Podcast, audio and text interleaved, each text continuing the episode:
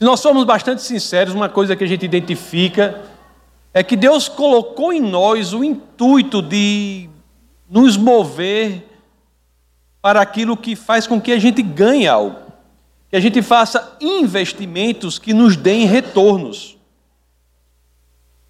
De forma indubitável, não é? O ganho do, em razão do investimento é algo que fascina o coração do homem.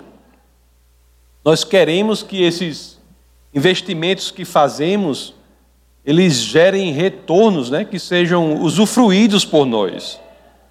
E se nós pensarmos bem em investimento de recursos, nós vamos ver que o maior recurso que nós temos durante esse tempo muito rápido aqui, célere aqui, que passamos na terra, é a nossa vida.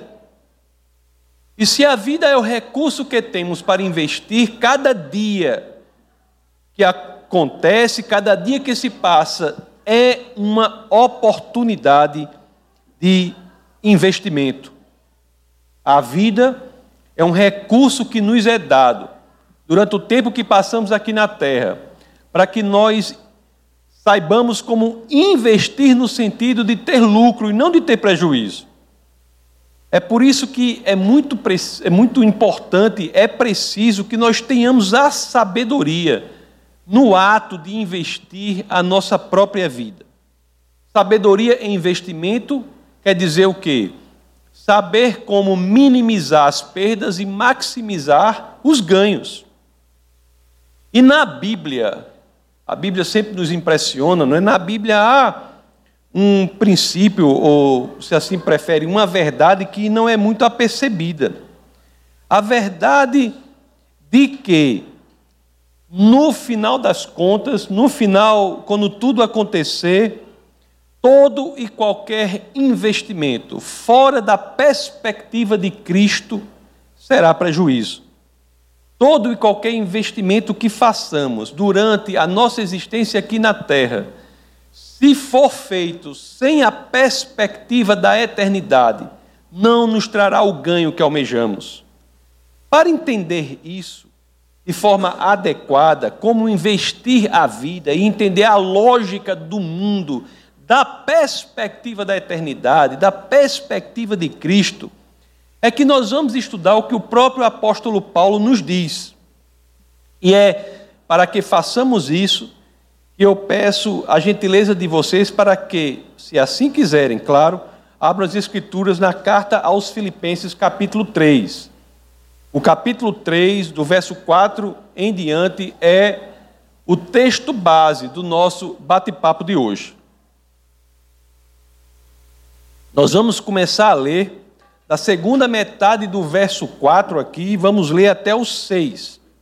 Segunda metade do verso 4 de Filipenses 3. Olha o que o apóstolo Paulo, o que São Paulo diz. Se alguém pensa que tem razões para confiar na carne, eu ainda mais.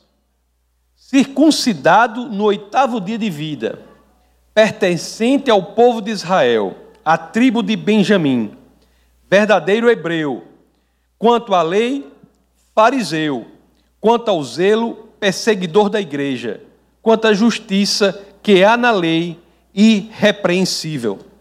Confiar na carne aqui quer dizer confiar em si próprio, confiar em si mesmo, confiar em suas próprias capacidades. E o que ele, Paulo, está dizendo aqui é o seguinte, pessoal. Se há alguém aqui nessa história que pode confiar, que poderia confiar em si mesmo se isso fosse o correto a fazer, Paulo diz: sou eu. A situação de Paulo é totalmente diferenciada. Ele nasce em uma situação de privilégio, ele tem uma educação absolutamente diferenciada e ele tem um trabalho absolutamente importante. Quando ele diz assim, circuncidado no oitavo dia. Ele está dizendo o quê? Que ele era um judeu de nascimento. Ele não era um judeu convertido. Ele era um judeu de nascimento. Quando ele diz pertencente ao povo de Israel, ele está dizendo: eu sou membro do povo que foi escolhido por Deus. Aí depois ele diz: mas especificamente ainda, não só pertencente ao povo de Israel, mas também pertencente à tribo de Benjamim. Uma tribo que se diferenciava, para ter uma ideia, o primeiro rei de Israel, Saul, é originado, originário da tribo de Benjamim. Aí ele diz depois, verdadeiro hebreu, ou, ou seja, era do segmento judaico mais ligado à língua, mais ligado à cultura, mais ligado aos costumes judaicos. Aí ele diz assim: quanto à lei, fariseu. Fariseu, se, se tem um povo que era respeitado na época, eram os fariseus. Os fariseus, por exemplo, se mantiveram ortodoxos, enquanto os saduceus se desviaram desse caminho. O homem era alto nível demais, né? Paulo, alto nível. Uma pessoa extremamente preparada, era um intelectual de envergadura, um intelectual de fôlego. Ah, como muitos sabem, para ter uma ideia de quem ele era, ele aprendeu aos pés de Gamaliel. Gamaliel era um dos rabinos mais respeitados daquela época. Gamaliel era altamente conhecido e respeitado, fazia parte, inclusive, do Sinédrio. Gamaliel era neto de um grande rabino que criou uma escola na qual muitos aprenderam a, a lei judaica. Muitos se tornaram mestres da lei judaica por estudarem na escola que o avô de Gamaliel criou, que é Iléu. Em outras palavras, Gamaliel era o que seria hoje Harvard, Princeton, Yale, Oxford, Cambridge. Foi nessas escolas que, comparativamente falando, Paulo estudou. Gamaliel era alguém tão impressionante que, embora não haja registro de que ele se converteu ao cristianismo, mas tem uma passagem nas Escrituras que diz que ele defendeu os apóstolos quando o sinédrio acusou e quis matar os apóstolos. É aquela passagem que está registrada lá no livro de Atos, no capítulo 5, do verso 38 ao 39, quando ele diz assim, né? Diz assim: deixa esses apóstolos irem, deixa essas pessoas irem, porque consideravam o cristianismo como uma seita. Gamaliel diz: deixa esse pessoal ir. Se não for de Deus, não vai prosperar. O cristianismo vai se extinguir. E se for de Deus, aí, meu amigo, o problema é com a gente, né? A gente não deve se colocar contra aquilo que é de Deus. Gamaliel, que não há registro de conversão dele ao cristianismo. Foi alguém que defendeu os apóstolos, isso está registrado no livro lá de São Lucas, o, o livro de Atos. Mas voltando à carta dos Filipenses, ou aos Filipenses, meus queridos, Paulo não só fala da sua própria formação, mas ele diz: meu amigo, se é para contar, contar com as próprias forças, com a força do meu braço, eu não só tenho esse currículo aqui todinho, mas também tenho uma profissão impressionante. Lá em Filipenses capítulo 3, verso 6, nós lemos assim: olha aqui o verso subsequente ao que lemos na carta de Filipenses diz: Quanto ao zelo perseguidor da igreja.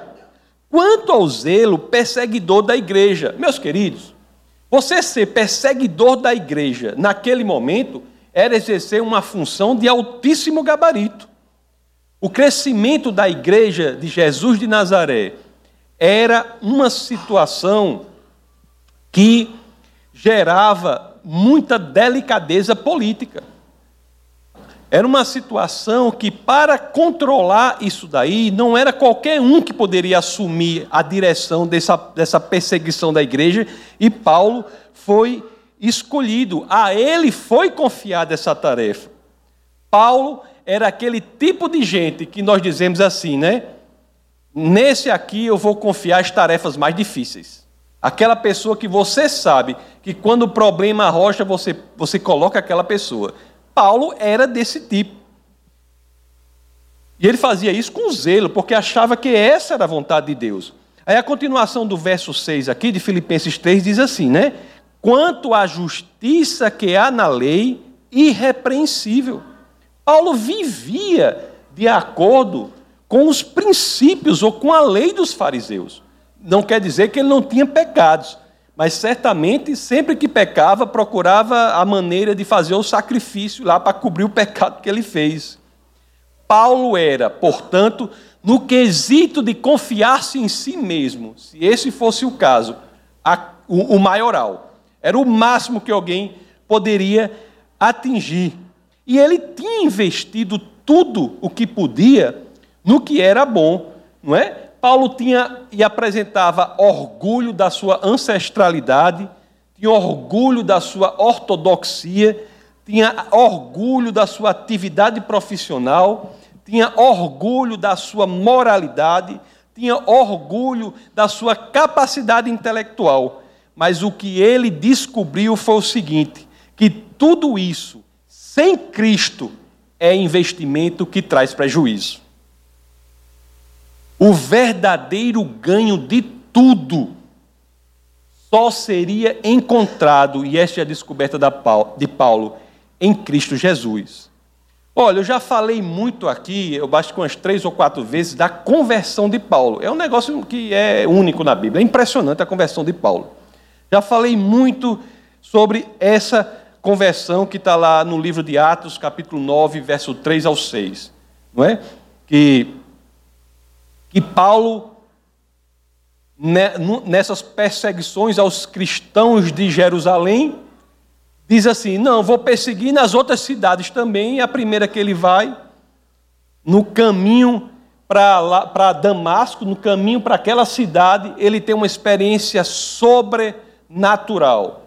Ele é exposto à luz da glória de Deus.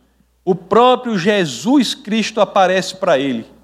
E é essa experiência de Paulo que faz com que ele coloque tudo isso que ele era na perspectiva correta. Fora do plano de Deus, meus queridos, o máximo que podemos ser é poeira. É uma verdade que Paulo descobre nesse momento, quando, sendo tudo o que ele é, quando ele se apresenta diante da magnificência da luz do Senhor, que aquilo era apenas uma mostra grátis, né? Quando ele se expõe diante daquilo, ele vê que não podia ir muito longe diante de quão grande Deus era. No plano de Deus, quando estamos dentro do plano de Deus, aí sim, tudo que somos é maximizado como ferramenta poderosa para o Senhor. Olhe aqui o que, que Paulo diz no verso 7. No verso 7. Vamos ler o 7 ao 8 do capítulo 3 de Filipenses. Vamos ver o que ele diz. Mas o que era para mim lucro, passei a considerar como perda, por causa de Cristo. Mais do que isso, considero tudo como perda comparado à suprema grandeza do conhecimento de Cristo Jesus, meu Senhor, por quem perdi todas as coisas. Eu as considero como esterco para poder ganhar Cristo. Tudo o que fizemos, tudo o que fizermos, tudo o que venhamos a fazer apartado do caminho do Senhor é de nenhum valor. Essa é uma verdade que ele aprende aqui. E é uma verdade que faz com que ele mude a sua perspectiva de vida. Ele havia encontrado a verdade e agora toda a perspectiva, a forma dele ver o mundo é alterada. Paulo passa a utilizar o seu grande potencial, potencial enorme para expandir o reino de Deus. Ele passou a investir naquilo que ele sabia que traria ganhos. Isso quer dizer que ele abandonou tudo? Quer dizer que ele abandonou tudo que ele fazia? Ele disse assim, ele ele sabia que não continuaria mais com aquela profissão de perseguidor da igreja, não é? Ele sabia que pagaria caro por isso. Mas ele sabia que um encontro com Deus é capaz de mudar radicalmente a nossa maneira de, de ver o mundo, de enxergar as coisas, Basta um encontro genuíno com o Senhor para que a gente endireite aquilo que precisa ser endireitado. Que a gente passe a ver, a olhar para as coisas da perspectiva do Senhor, da perspectiva da eternidade. Ele disse assim: Pronto, agora que eu, que eu encontrei o Senhor, eu vou deixar tudo que eu sou, vou fazer outra coisa, vou viver da obra. Paulo disse isso? Vou viver da obra. Disse? Não. O que foi que um dos maiores intelectuais da sua época fez? O que foi que ele fez? Passou a utilizar tudo o que sabia, tudo o que tinha, todas as ferramentas que possuía para expandir o evangelho e procurou para si um trabalho para se manter. Eu estou falando aqui do maior filósofo da sua época, um intelectual de envergadura. E o que ele fez foi no, no exercício da sua função, expandiu o evangelho e não ficou acovardado, foi procurar o que podia fazer para sobreviver.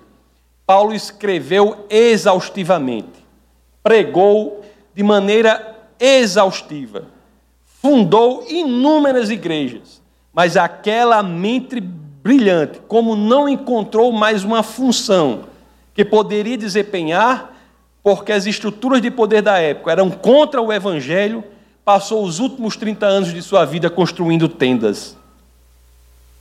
É impressionante a história de Paulo. É impressionante. Tudo o que foi preciso, ele fez para quê? Para conhecer mais e mais a Cristo. Vamos ver o que, que os versos 10 e 11 do capítulo 3 de Filipenses diz aqui. Abre aspas. Quero conhecer Cristo, o poder da Sua ressurreição e a participação em seus sofrimentos, tornando-me como Ele em Sua morte, para, de alguma forma, alcançar a ressurreição dentre os mortos. Se a vida, meus amados, e ela é isso mesmo, se a vida é uma oportunidade de investimento, Paulo descobriu a cartela de ações mais valiosas que existiam, não é?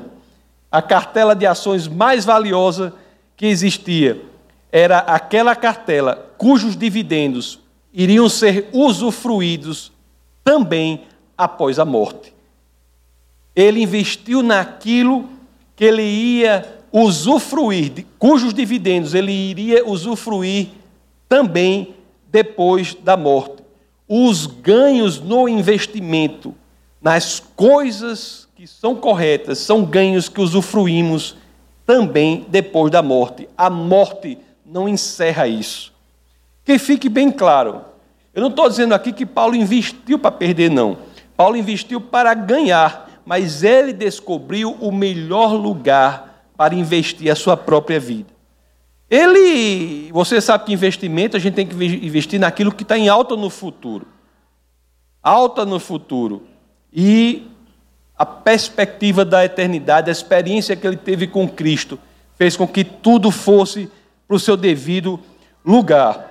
Olha, o que grande segredo que a Bíblia diz para investir a nossa vida é que a gente tem que investir a nossa vida naquilo ou naquelas situações em que a morte gere lucro e não prejuízo. Lá na carta aos Filipenses, capítulo 1, verso 21, tem aquela passagem de que eu gosto muito, que Paulo diz assim, né? Porque para mim o viver é Cristo e o morrer é lucro. Ah, quando ele diz isso, quando vemos tudo isso, meus queridos, é que nós temos que fazer essa pergunta. Paulo está dizendo assim: olhe, eu, sendo quem sou, pensando tudo, exercendo as melhores funções, cheguei à conclusão de que tudo isso sem Cristo é nada. Tudo isso é muito com Cristo. Eu tenho que fazer isso para que o meu investimento, o investimento da minha vida, seja em algo que eu vá usufruir para sempre, para a eternidade. A morte tem que ser lucro para mim.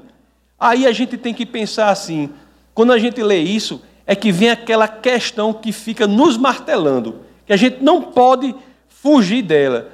O que nós temos hoje na nossa vida, investimento da nossa vida, que terá algum valor para nós quando nós morrermos? O que cada um aqui tem hoje de investimento de vida que terá algum valor para você quando você morrer? Isso é que nós temos que saber. Nós temos que valorizar aquelas coisas que vão ser para sempre. Não é menosprezar as outras, mas a prioridade são aquelas, aquelas coisas que a morte não destrói.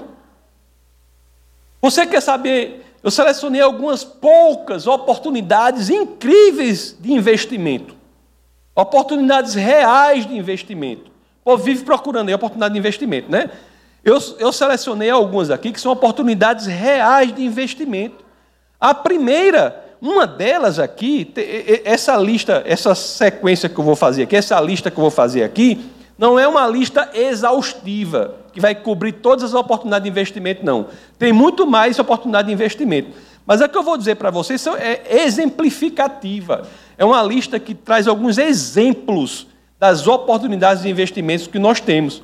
A primeira está lá em Mateus 6,6. Mateus 6,6. Você quer investir em algo e ser recompensado, ter ganho, ter lucro? Então vamos ver o que é que você tem que fazer? Mateus 6,6. O que é que diz? Mas, quando você orar, vá para o seu quarto, feche a porta e ore a seu pai, que está em secreto. Então, seu pai, que vê em secreto, o recompensará. Isso é uma oportunidade de investimento. Ou não é?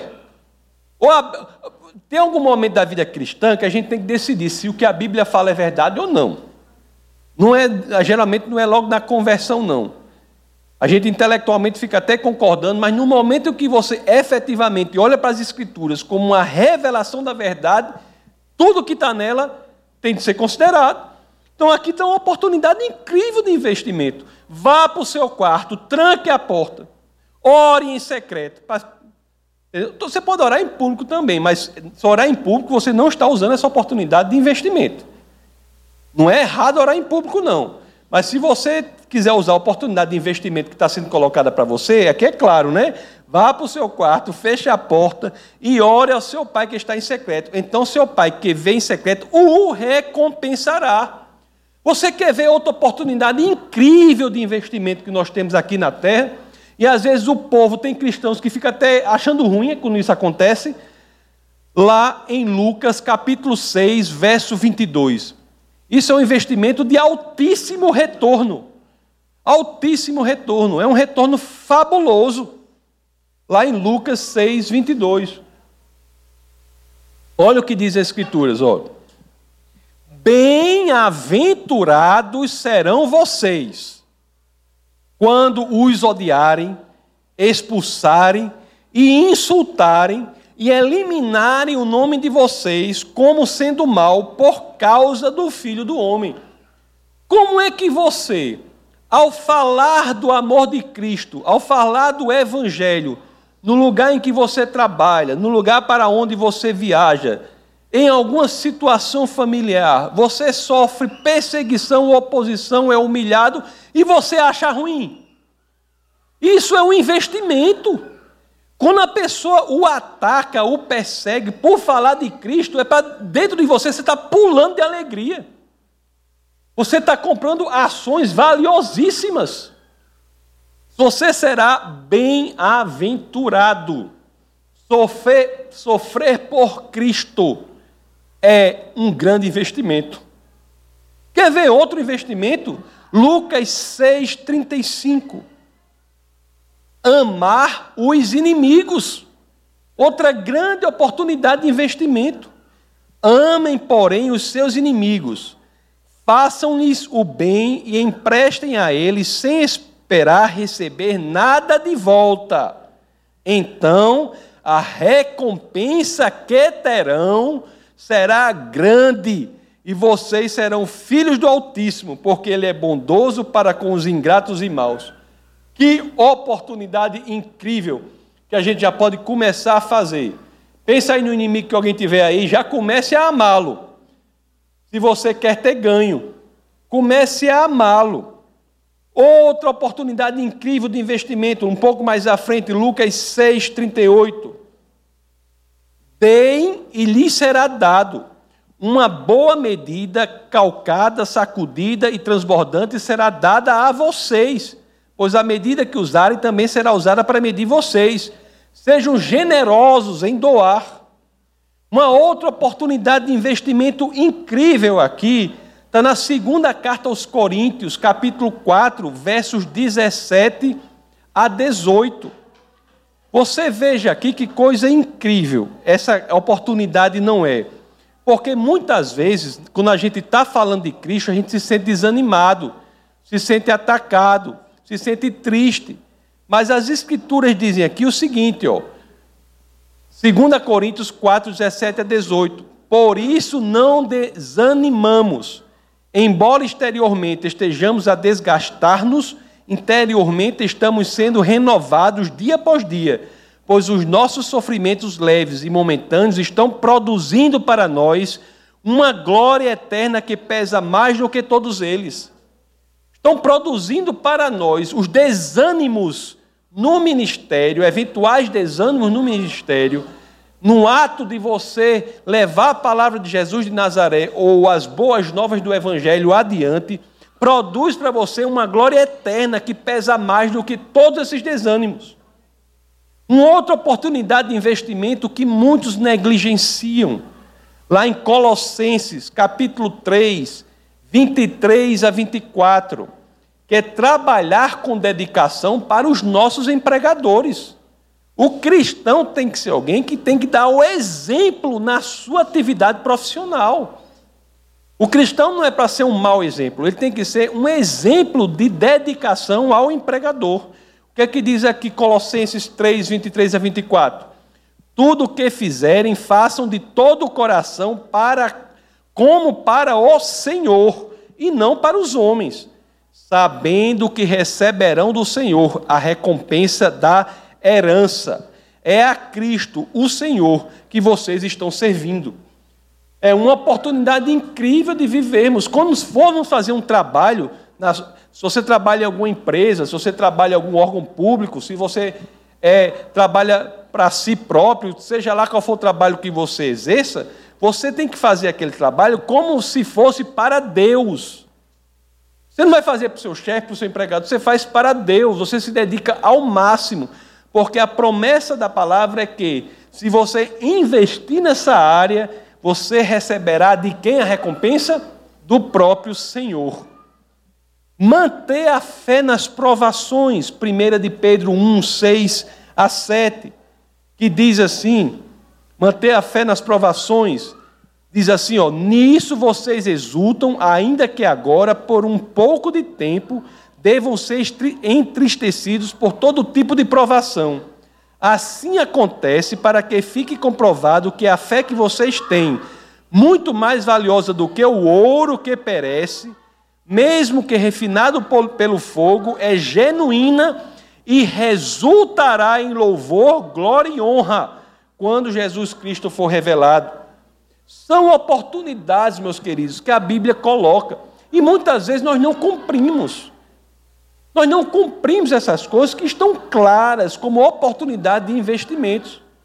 A tendência para o ganho, para nós termos vantagem legal, genuína, daquilo que investimos, é uma tendência que está no nosso coração. Nós queremos investir em algo em algo que seja bom, numa terra boa. E a Bíblia traz inúmeras oportunidades de fazermos isso. E muitas vezes, simplesmente, não fazemos. Não amamos os nossos inimigos, não tentamos manter a fé nas provações porque passamos, negligenciamos o nosso trabalho, muitas vezes uma espiritualidade superficial e nefasta que em vez de você estar trabalhando, você está lendo a Bíblia no seu horário de trabalho. Isso é errado. Isso é errado. A própria Escrituras diz que devemos nos dedicar ao nosso trabalho, fazer como se fosse para o Senhor. Ofertamos de maneira mesquinha, temos dificuldade de enfrentar os desânimos no ministério, às vezes alguém nos ofende e a gente acha ruim, que não é para estar cheio de alegria, porque estamos sofrendo por Cristo. Em outras palavras, para encerrar, meus queridos, isso aqui é uma oportunidade incrível que as Escrituras nos dão, a todos nós. Se estamos cumprindo ou não, é cada um se analisar. Analise-se a si mesmo e veja se estamos cumprindo essas grandes oportunidades.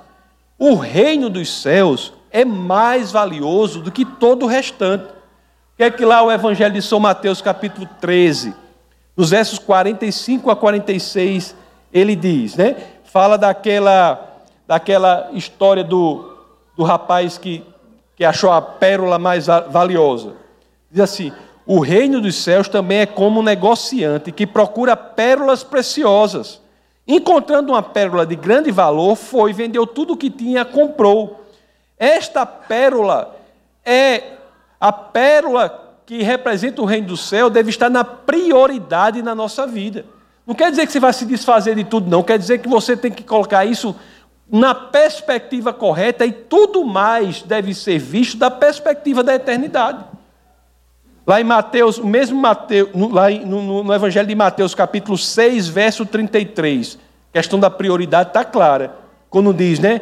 Busquem, pois, em primeiro lugar o reino de Deus e a sua justiça, e todas essas coisas lhe serão acrescentadas. Nós temos de viver uma vida genuinamente cristã. A vida genuinamente cristã é a vida que é levada pela perspectiva da eternidade. Tudo que nós formos fazer, nós temos que entender que estamos fazendo para uma vida que não acaba na morte. Não acaba na morte. A morte para o cristão é apenas uma breve passagem para o regozijo e a alegria eternos, que só são encontrados ao lado do Pai. E se nós efetivamente não tivermos isso impregnado em nosso coração, nós viveremos uma vida terrível, porque quer, viveremos olhando para as coisas desse mundo sem ser da perspectiva da eternidade. E, portanto, iremos dar um valor às coisas desse mundo que, de fato, elas não têm como, como devemos olhar para as coisas desse mundo sim, da perspectiva da eternidade, para que saibamos o valor real que elas têm. Muitos acham que o custo de servir a Cristo é alto demais. Mas o que Paulo, a mensagem de Paulo é mais ou menos assim, né? O custo de servir a Cristo é alto, tudo bem, mas o erro não está em você, o erro está em a gente olhar para o custo, a gente tem que olhar para o ganho que é decorrente dessa vida para Cristo. O investimento nas coisas do Senhor pode ser custoso para a gente, pode ser difícil a gente amar o inimigo. Custa alguma coisa, não é fácil. Tira você da sua zona de conforto. Eu já disse que o cristianismo é a última religião para quem quer conforto. Não é? Você é forçado a sair da sua posição. Já pensou amar o inimigo? Amar o inimigo é um problema, não é? Engraçado que a Bíblia diz para amar o inimigo e para amar o vizinho, né? Será que eles são a mesma pessoa? Não. A Bíblia diz. diz eu amar o vizinho, né? O fato é que, se você fizer isso, se formos capazes de fato, não com a mente, mas com o coração, de vivermos uma vida sabendo o que é verdadeiramente valoroso, verdadeiramente valioso, tudo mais se transformará como se transformou para Paulo. O estudo é importantíssimo, o trabalho é importantíssimo, o crescimento pessoal é importantíssimo, mas são importantíssimos porque devem servir ao plano de Deus na vida de cada um aqui, que não é outro senão de tornar Jesus Cristo mais conhecido para aqueles que não o conhecem. Temos, meus amados, de descobrir o que é realmente lucrativo aqui na terra. E o curioso é que este algo não pertence à terra. Vamos orar. Essa foi uma produção do Ministério Internacional Defesa da Fé um ministério comprometido em amar as pessoas, abraçar a verdade e glorificar a Deus. Para saber mais sobre o que fazemos, acesse defesadafé.org.